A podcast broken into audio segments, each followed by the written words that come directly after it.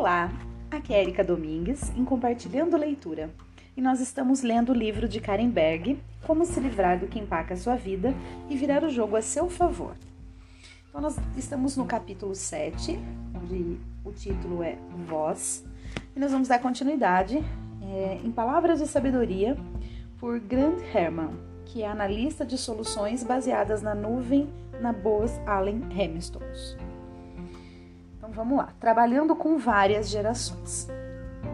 Fazer parte da geração Y é provavelmente a posição mais difícil. Nós vivemos como seres humanos esquizofrênicos que devem ser humildes e arrogantes ao mesmo tempo. Os trabalhadores mais velhos se queixam de que a equipe mais jovem é preguiçosa e de que não tem ética de trabalho, o que parece ridículo, considerando que a nossa geração teve de encontrar um emprego em um dos mercados de trabalho mais difíceis desde a Grande Depressão. Todos os dias eu sinto resistência diante de decisões que tenho de tomar ou de ideias que tenho. Também sinto que as gerações mais velhas tiveram outra disposição para orientar o pessoal mais jovem, mas esse tipo de envolvimento parece estar desaparecendo. Descobri que para superar diplomaticamente esses obstáculos, você deve educadamente tentar expressar as suas ideias. Você ainda precisa se lembrar de que faz parte da equipe mais jovem. Eis as três coisas que tento lembrar.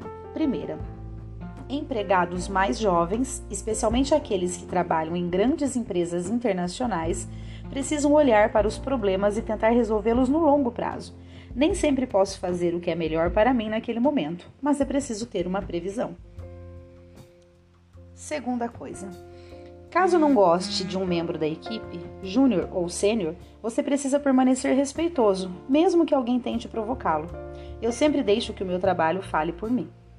E terceira coisa, deixe o seu ego em casa. Enquanto estou no trabalho, meu principal objetivo deve ser o de fazer o que é melhor para a minha equipe, minha empresa. Há uma filosofia e um estilo de artes marciais taoísta em que se espera que você seja como uma rolha em um balde d'água. Não importa quantas vezes batam na rolha, ela sempre retorna à superfície. Quanto mais forte batem na rolha, mais rápido ela retorna. A juventude no trabalho deve ser como a rolha no balde, deve flutuar. Bem. Agora voltemos aqui para a autora e o subtítulo é Os Quatro Pilares da Comunicação. Em meu trabalho de comunicações, descobri quatro elementos que são essenciais na apresentação de uma mensagem. Primeiro elemento: química. Segundo, credibilidade. Terceiro, clareza. E quarto, consistência. Química, credibilidade, clareza, consistência. Então vamos ver química. O que faz de alguém uma pessoa persuasiva? Você se lembra do capítulo 3, em que falamos sobre o carisma? Tudo se resume à química. Essa pessoa gosta de você? Você gosta dessa pessoa? O que vocês têm em comum? Como você pode se relacionar com essa pessoa? É um fato muito conhecido que as pessoas se atraem por aquelas mais parecidas com elas. Portanto, se houver algo que seja evidente sobre a pessoa que você quer recorrer e usar como um conector, deve usá-lo. Você não conhece a pessoa ainda? Não tem problema. Hoje em dia você pode encontrar um volume considerável de informações sobre as pessoas na internet. Recentemente trabalhei com alguém que estava prestes a viajar para o Oriente Médio para se apresentar para um funcionário-chave do governo.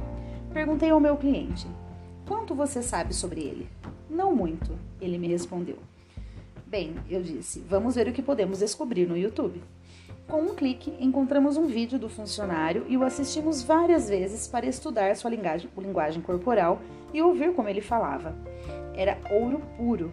E agora meu cliente viaja pelo mundo utilizando a mídia social como preparação normal para novos negócios e triplicou sua receita. Credibilidade. Você reforça tudo o que diz com provas? Se você estiver dizendo que sua empresa é líder em um setor específico, então deve dar exemplos disso. Um fato interessante sobre a comunicação oral é que tendemos a lembrar três detalhes no ritmo de três. Portanto, se você puder dar três exemplos curtos, como sua tecnologia ou equipamento, por exemplo, tornará a vida dessa pessoa mais eficaz, mais fácil, feliz e rica, eles se lembrarão de você por mais tempo. Clareza. Você fala literalmente a mesma língua que seu público no mercado global? Como você pode se comunicar bem em um idioma que não é a sua língua nativa? Nos primeiros 30 segundos, fale devagar. Em seguida, ao entrar no ritmo de seu sotaque, e todos nós temos sotaque, o público continuará a ouvir. Porque se ficarmos brincando de pega-pega com a pessoa com quem estamos falando e não conseguirmos entender algumas das palavras, geralmente ficamos fora de sintonia. Esse pilar da clareza também se aplica às palavras técnicas ou à sopa de letrinhas ou uso de siglas.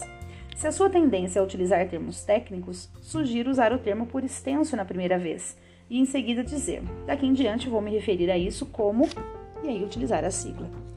Quando as pessoas não conseguem compreendê-lo, não se trata apenas das palavras que você utiliza. Os tiques verbais podem derrubá-lo. Usar muito um, tipo e sabe pode distrair o seu público. Aumentar a voz no final das frases, fazendo-a soar como se fosse uma pergunta, faz as pessoas acreditarem que você não se sente confiante com o que está dizendo.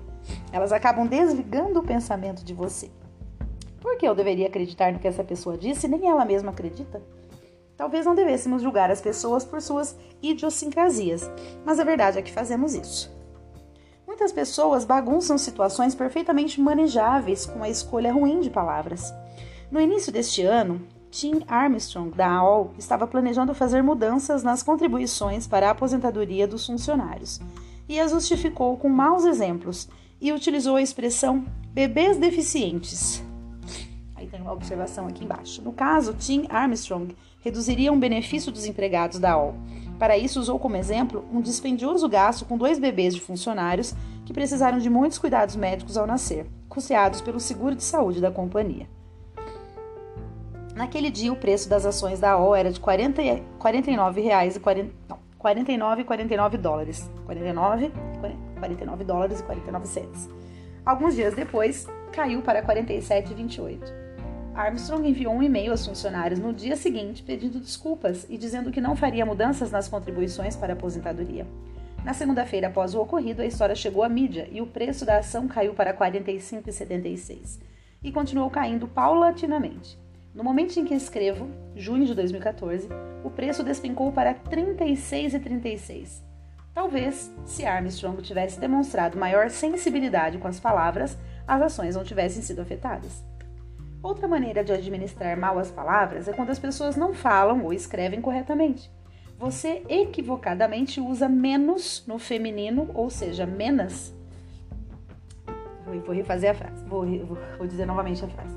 Você equivocadamente usa menos no feminino, ou seja, menos, perca em vez de perda, mais grande no lugar de maior e assim por diante. Há também uma tendência de as pessoas serem muito casuais com o idioma. Em vez de dizer um elegante não há de quê, quando alguém agradece um elogio ou um favor, as pessoas tendem a escorregar para um preguiçoso falou ou tudo bem. Fale corretamente e as pessoas vão levá-lo mais a sério. Confie em mim. Por fim, a regra de ouro do falar. O drama acontece durante o silêncio. Introduza-o estrategicamente. Não é para quando você perdeu o rumo, embora possa ocorrer, mas por outras razões. Faça o silêncio, a pausa, a contagem. Não há nada tão poderoso e fascinante para um público. Agora, aquecimento. Não me importa se você está fazendo um teste para um espetáculo da Broadway ou precisando ligar para o reitor de sua faculdade. Você precisa soar bem ao falar. Seja um artista ou um homem de negócios, você precisa delicadamente aquecer a sua voz todos os dias antes de realizar reuniões, seja ao telefone ou pessoalmente. Aqui estão algumas dicas de como os artistas se preparam para lançar o seu poder de estrela. Primeira dica: cantarolar para cima e para baixo da escala musical. Não alto, mas com cuidado, aquecendo calmamente os músculos da laringe, que são as pregas vocais.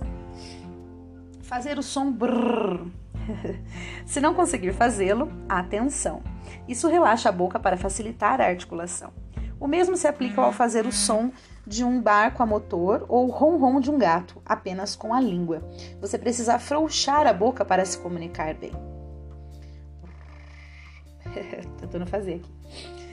É, terceira dica: dizer o rato roeu a roupa do rei de Roma. Diga rapidamente três vezes e realmente acentue as palavras. Isso trabalha seus músculos faciais. Se você achar que está articulando mal as palavras, comece de novo. O rato roeu a roupa do rei de Roma. O rato roeu a roupa do rei de Roma. O rato roeu a roupa do rei de Roma. Quarta dica: bocejar. Relaxa a garganta e o rosto. Solte sua mandíbula e deixe sua língua pendurada para fora e logo começa a bocejar, e você logo começa a bocejar. Só não faça isso durante a reunião ou audição, por favor.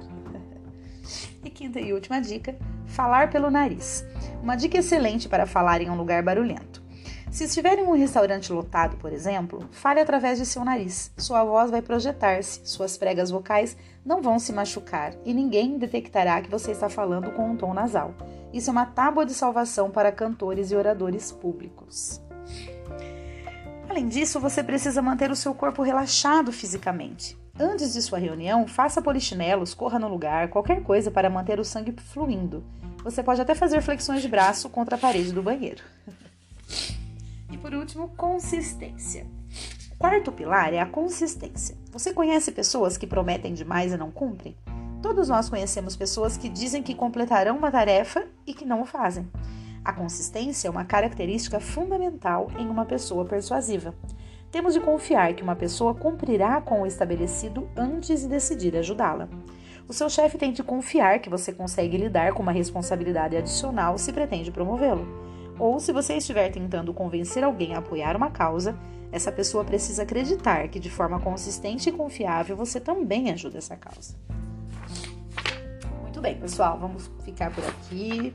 Já deu pra gente ter bastante aí conteúdo para pensar, para colocar no nosso dia a dia, né? Então, desejo que vocês tenham ótimas reflexões aí, ótimos aprendizados. Um grande abraço e até o próximo áudio.